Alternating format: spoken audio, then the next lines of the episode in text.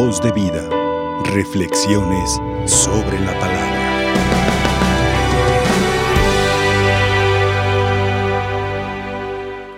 Dice la primera lectura.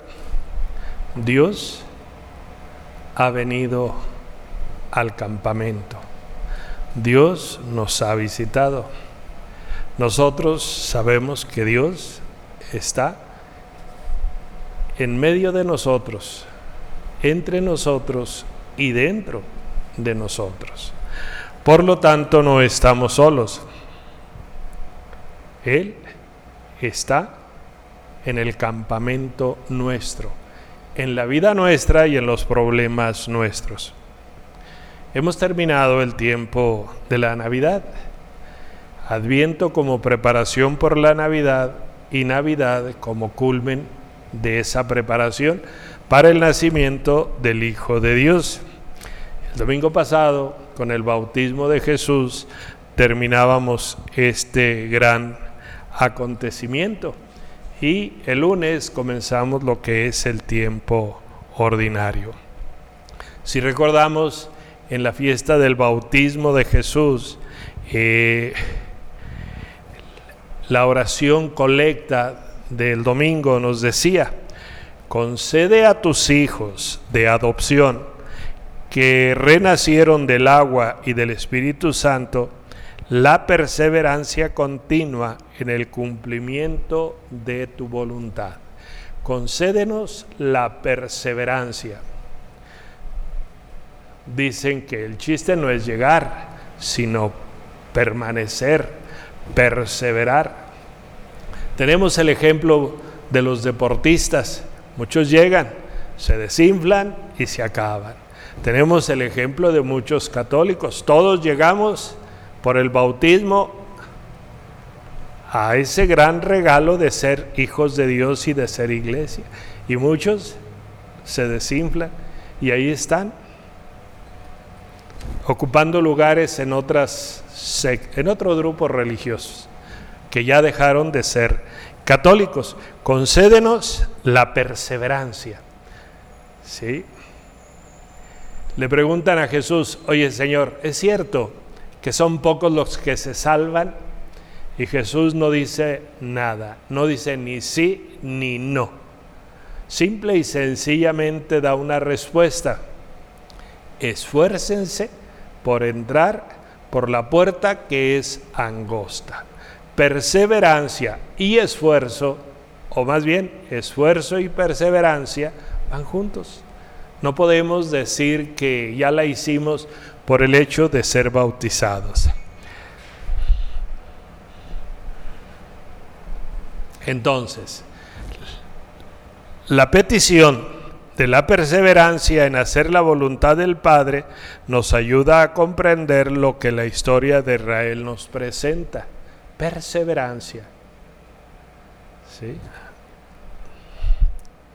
En este comienzo del primer libro del de Samuel, tenemos el enfrentamiento de los filisteos contra los judíos. Y por la primera derrota que tienen, ellos se preguntan, ¿por qué nos han derrotado los filisteos.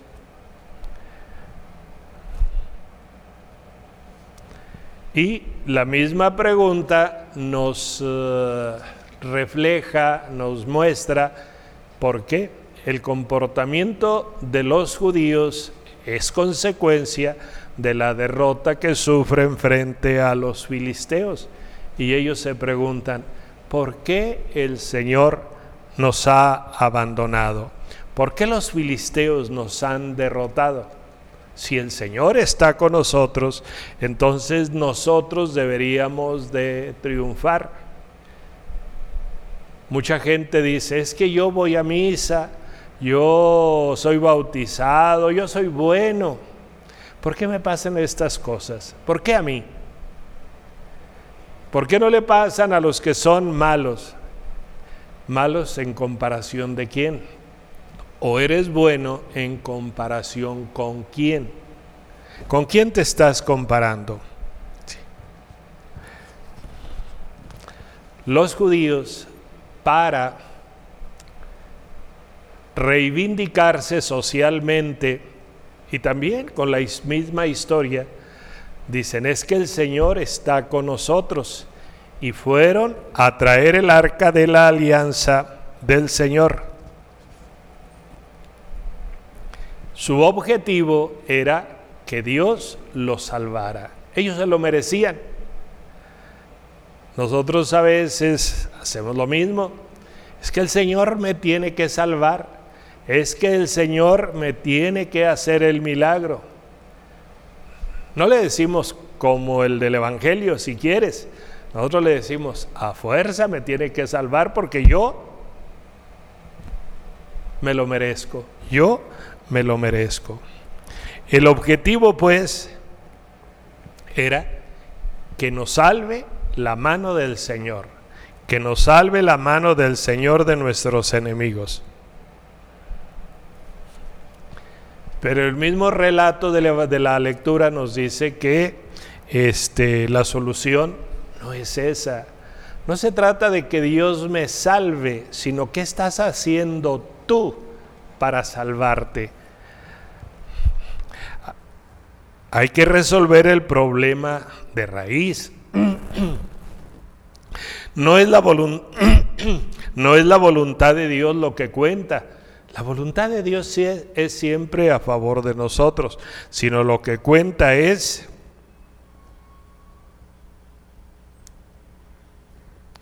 lo que cada uno de nosotros decide. La voluntad de Dios siempre es en beneficio nuestro, pero las decisiones nuestras no son siempre a favor de lo que Dios quiere. Hacemos lo que nos da la gana. Solamente buscamos a Dios cuando lo necesitamos. Los judíos dicen que lo haga Dios por nosotros, que pelee Dios a nuestro favor. Y ellos se quedaban muy tranquilos. Ellos pensaban que ya con meter a Dios a la guerra y haber traído el arca, con eso iban a triunfar. Así es de que ellos no se dieron cuenta de que no bastaba solamente con la presencia física del arca del Señor. Nos dice la lectura que los filisteos oían los gritos de júbilo y de triunfo de los, eh, de los judíos por la presencia del arca entre ellos. La expresión de los enemigos filisteos es, Dios ha venido al campamento. ¿Sí? sus dioses han venido a pelear en su favor, pero ellos mismos se dan ánimos. No tengan miedo, filisteos, no tengan miedo.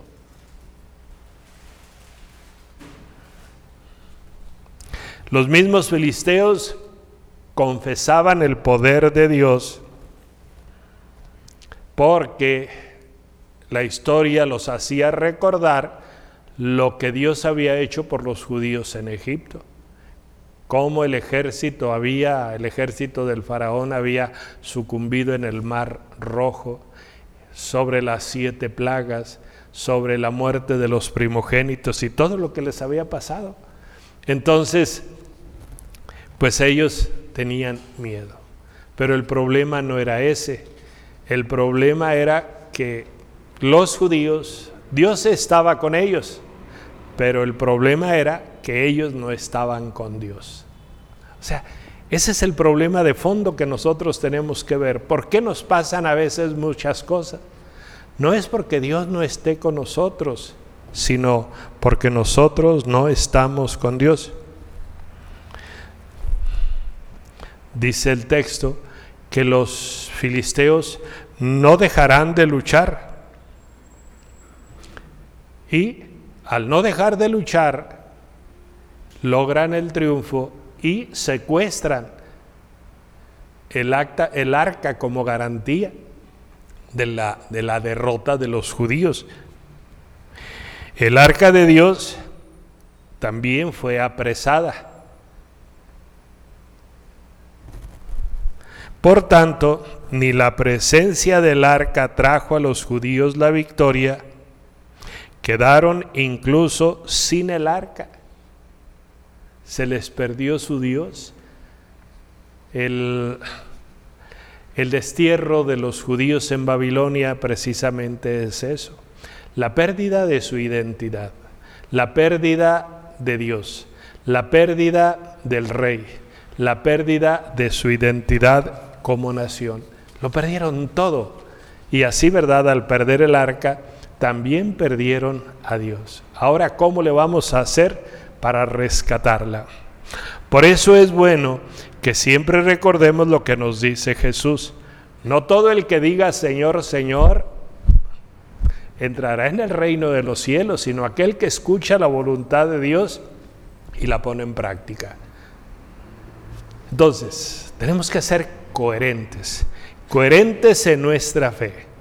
No nada más decir que somos católicos, sino vivir como católicos.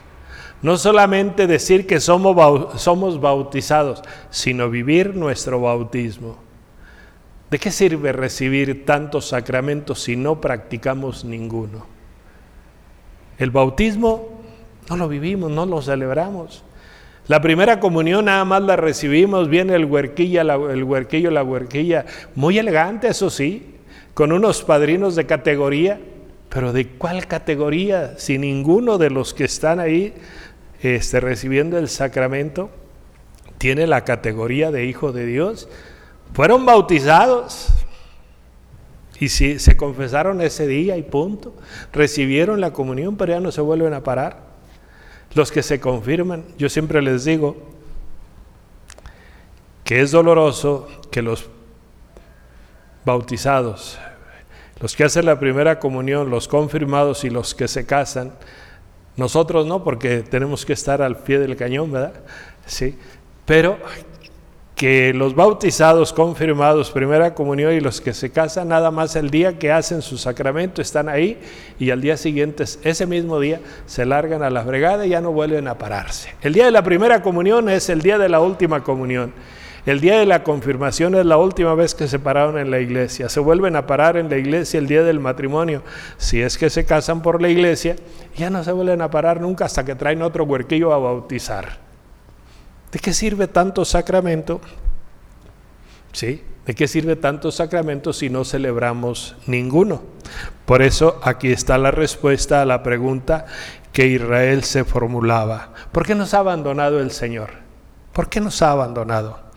Una pregunta que junto con ella tenemos la respuesta porque nosotros hemos abandonado al Señor. ¿Por qué Dios me abandona? Porque tú has abandonado a Dios. ¿Cuál es el problema?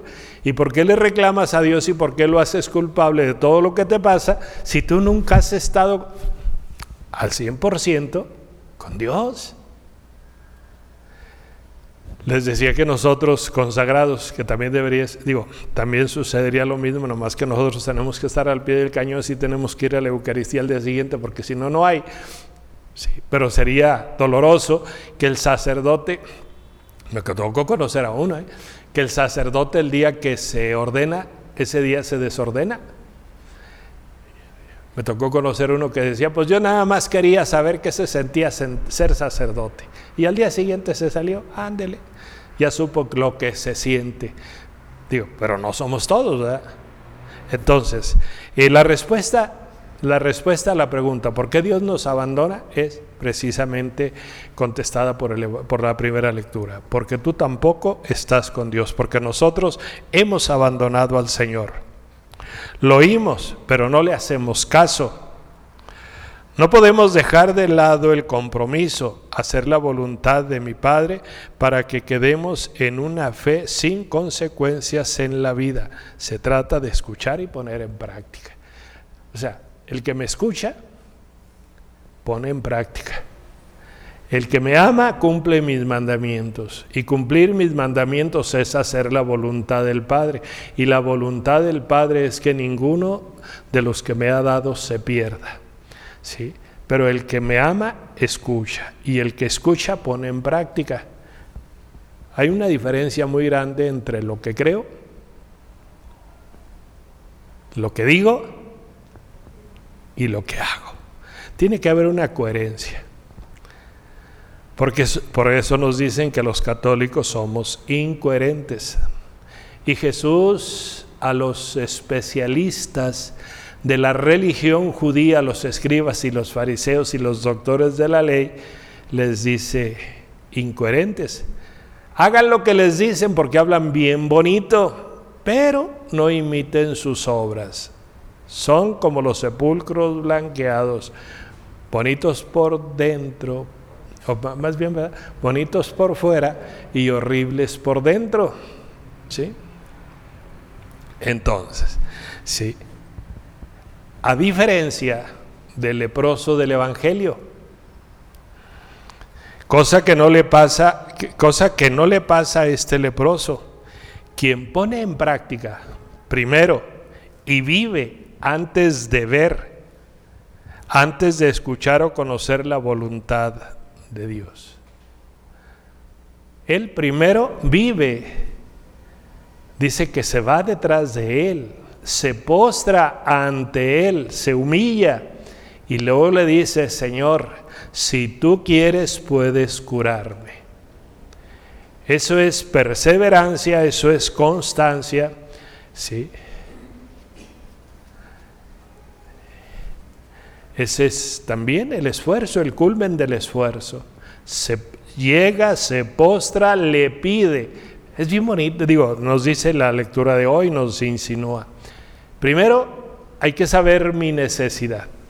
Luego hay que saber pedir y luego hay que pedir claro.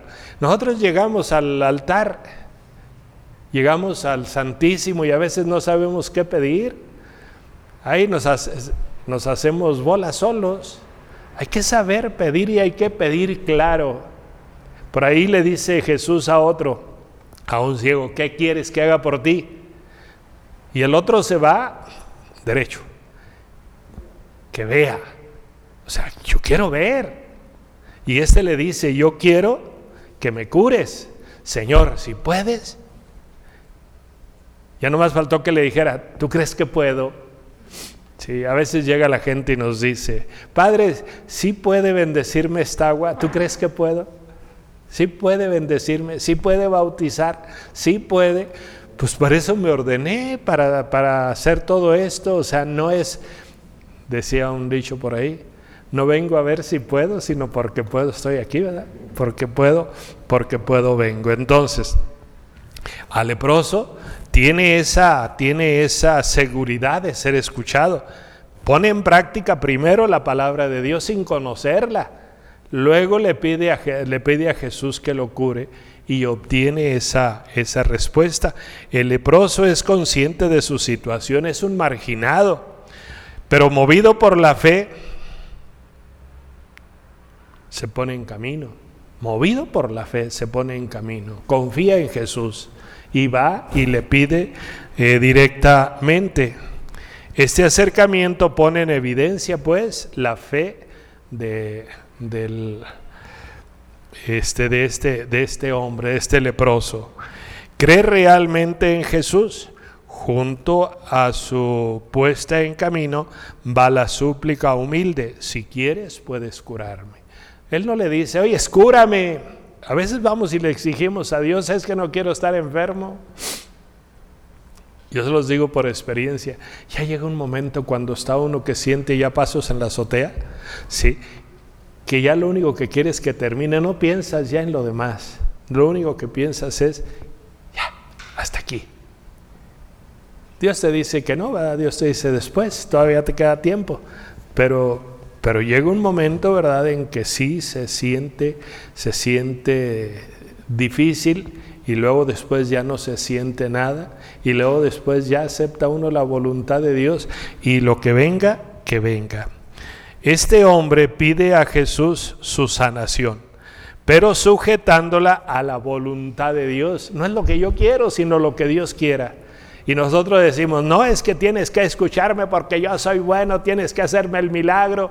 Espérate, Dios te hace el milagro no por el poder que Él tiene, Dios te hace el milagro a partir de la fe que tú tienes.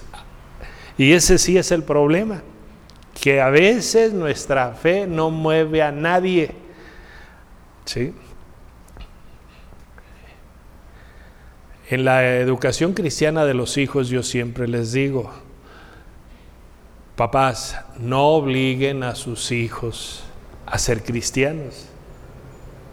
No los obliguen, convénzanlos. Su obligación, convencerlos. Pero apréndanse lo que voy a decir enseguida. Pero si no pueden convencerlos, oblíguenlos. No sé si me expliqué. Espero que lo entiendan allá también. No tienen derecho a obligar a sus hijos a ser cristianos. Tienen la obligación de educarlos para convencerlos. Pero mientras no puedan convencerlos, oblíguenlos. Esa es su obligación. Y si no lo hacen, aténganse a las consecuencias. Por eso tenemos un mundo tan materializado y ausente y carente de Dios. ¿Sí? Entonces, pide a Jesús que lo sane, pero sujetándose a la voluntad de Dios. Él quiere hacer la voluntad de Dios. En el Padre nuestro lo decimos, Señor, hágase tu voluntad. Jesús en el Gólgota se lo dice al Padre, si es posible que pase de mí este cáliz, que pase, pero que no se haga mi voluntad sino la tuya, que no se haga mi voluntad. A veces nosotros queremos que Dios haga nuestra voluntad, no su voluntad. Queremos que Dios haga nuestra voluntad.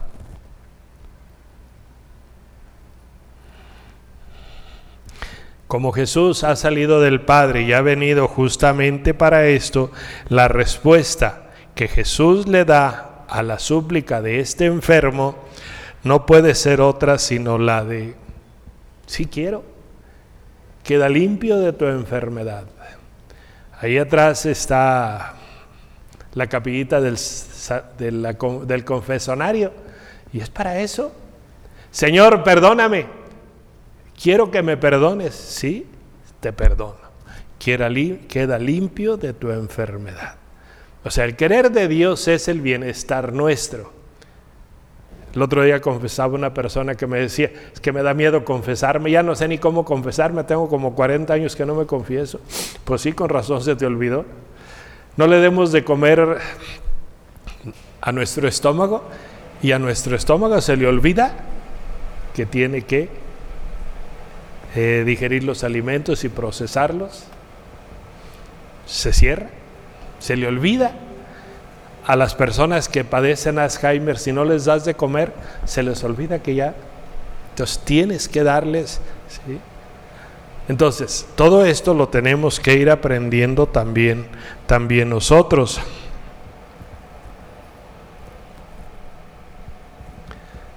Dios se ha hecho hombre por nosotros ha asumido nuestra naturaleza, por lo tanto, nos, nos comprende. Al asumir nuestra naturaleza, nos comprende. Se ha hecho uno de nosotros, menos en el pecado. Los judíos, las leyes judías, mantenían la distancia entre los sanos y los enfermos, los buenos y los malos, los ricos y los pobres y todos los pecadores y los santos. Jesús no mantiene ninguna distancia, simple y sencillamente se acerca al ser humano. Ahorita nosotros, bueno, eso ya lo decían, el, el ay Dios, se me fue el nombre, el libro de la Torah, Génesis, Génesis, Éxodo, Levítico, Número y Deuteronomio.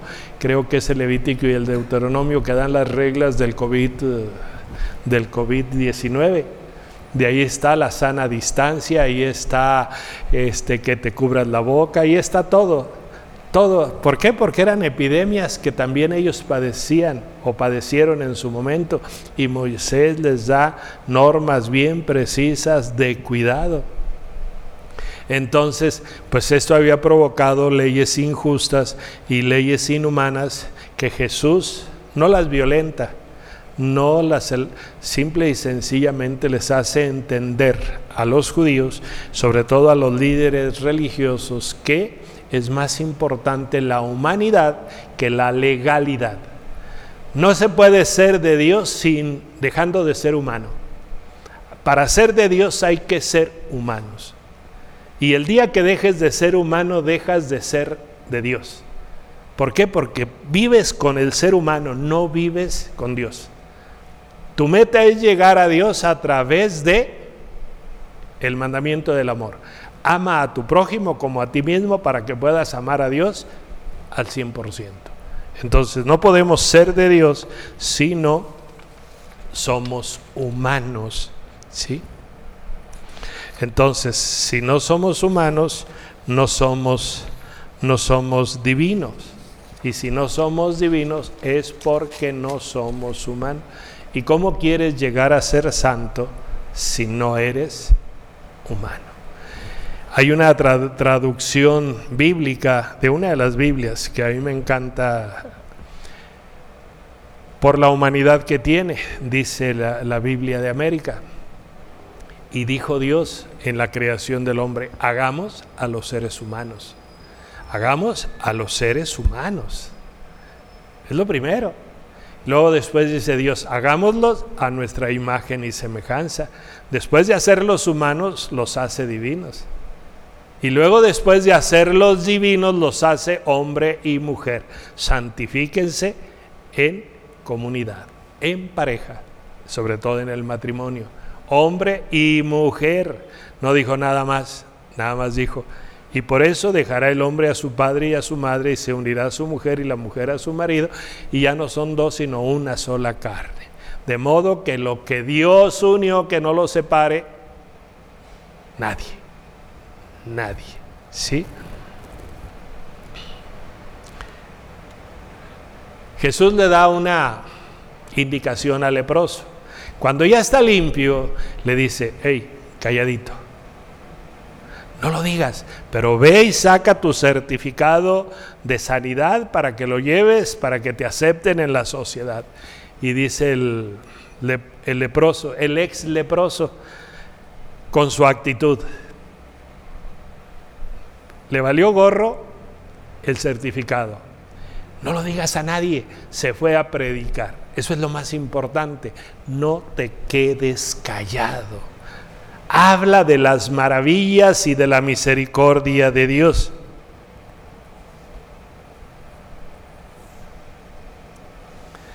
En la vida cristiana, nada es automático. Por ejemplo, Israel pensó que con traer el arca ellos iban a ganar la guerra. No.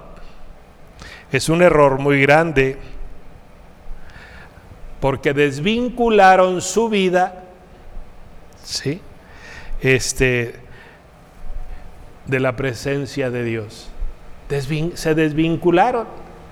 Se les olvidó Dios y ellos creyeron que por ser judíos como creemos nosotros los bautizados, que por ser bautizados ya no tenemos que confesarnos, que ya no tenemos que esforzarnos, que ya tenemos línea directa para el día de la muerte irnos al cielo. Ah, caray. ¿Y quién dijo eso? Esfuércense, esfuércense por hacer las cosas bien.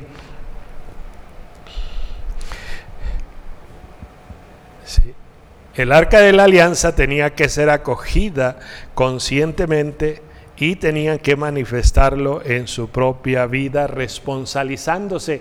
Ellos no se responsabilizaban de su comportamiento. Ellos querían que Dios actuara porque ellos eran judíos. Y ni una cosa ni la otra. Porque Dios no estaba con ellos porque ellos no estaban con Dios. Punto. Ellos no estaban con Dios, Dios no estaban con ellos. Y para el cristiano sucede lo mismo. Hay que estar atentos para escuchar y reconocer los modos en los que Dios se hace presente en cada momento de nuestra vida, de nuestra historia y de nuestra comunidad. Hay que estar presente. Como nos dicen a nosotros, estás en todo menos en misa. ¿Sí? Todos los huerquillos a veces que van a mí, ¿sabes que me distraigo? Eh? Pues sí, se distraen hasta con la mosca que pasa. ¿Sí? Es que estás en todo menos en misa. Por ejemplo, cuando estamos hay que estar presentes en alma, mente, cuerpo y corazón. Porque la mayoría de los católicos nada más estamos de cuerpo presente, pero el alma está ausente, el corazón está ausente y la mente, como decía Santa Teresa, la loca de la casa, ¿dónde anda? Pónganse, nomás analícense, no me digan dónde anda, ¿sí? Pero allá anda, en otro lado que no es aquí. Hay que tener claro que ciertamente Dios quiere actuar en nosotros pero no lo quiere hacer sin nosotros. Dios quiere actuar en nosotros, pero no lo quiere hacer sin nosotros. Nos necesita. ¿Cómo dice San Agustín? El Dios que te creó sin ti no te puede salvar sin ti. ¿Qué puede hacer Dios si tú no quieres? No es cuestión de ritos mágicos, sino de signos que evidencian la fe y el, eh, la fe comprometida en la vida de cada uno de nosotros y de cada comunidad. ¿Cómo está tu fe? ¿Sí? Hay que ponerse en camino buscando para encontrar, pidiendo para recibir y llamando para ser escuchado. El que pide, el que pide recibe, el que busca encuentra y al que toca se le abre. Como el leproso, hay que tener claro qué deseamos realmente y cómo eh, acudimos a quien nos lo puede dar. El leproso tenía muy claro, ¿qué quieres? Quedar sano. ¿Puedes curarme? Cúrame. ¿Qué quieres? ¿Quieres salvarme? Sálvame. ¿Quieres perdonarme? Perdóname. ¿Qué queremos que haga Dios por nosotros? Y eso lo tenemos que tener claro todos los días. ¿Qué queremos que Dios haga por nosotros? Pero veamos, ¿qué estamos haciendo nosotros por Dios? Ah, es que visito los enfermos. Ahí están las, siete, las 14 obras de misericordia. Ahí están. ¿Qué, estás así, ¿Qué estamos haciendo nosotros por Dios? Ay, es que yo iba y me golpeaba el pecho. Yo me iba de rodillas desde los arcos hasta la basílica. Y ¿Qué ganaste? Pues se me pelaron las rodillas. Ah, pues nomás eso ganaste. Si yo venía y le danzaba, ¿y qué ganaste? Pues me cansé mucho. Pero ¿qué ganaste? Es que yo me iba caminando hasta San Juan, dicen de los de Aguascalientes, hasta San Juan. ¿Y qué ganaste? Llegaban bien borrachos, yo les criticaba un chorro cuando me tocó verlos. ¿Qué ganaste? ¿Una borrachera? ¿Una cansada? ¿Una cruda? ¿Se te hicieron ampollas en, en los pies? ¿Qué ganaste? El problema es, no qué hiciste, qué ganaste. Entonces, no eh, perdamos la oportunidad de ganar la gracia y la santidad de Dios. Dios nos la quiere dar, el problema es que nosotros nada más escuchamos, pero no ponemos en práctica la palabra de Dios. Voz de vida. Reflexiones sobre la palabra.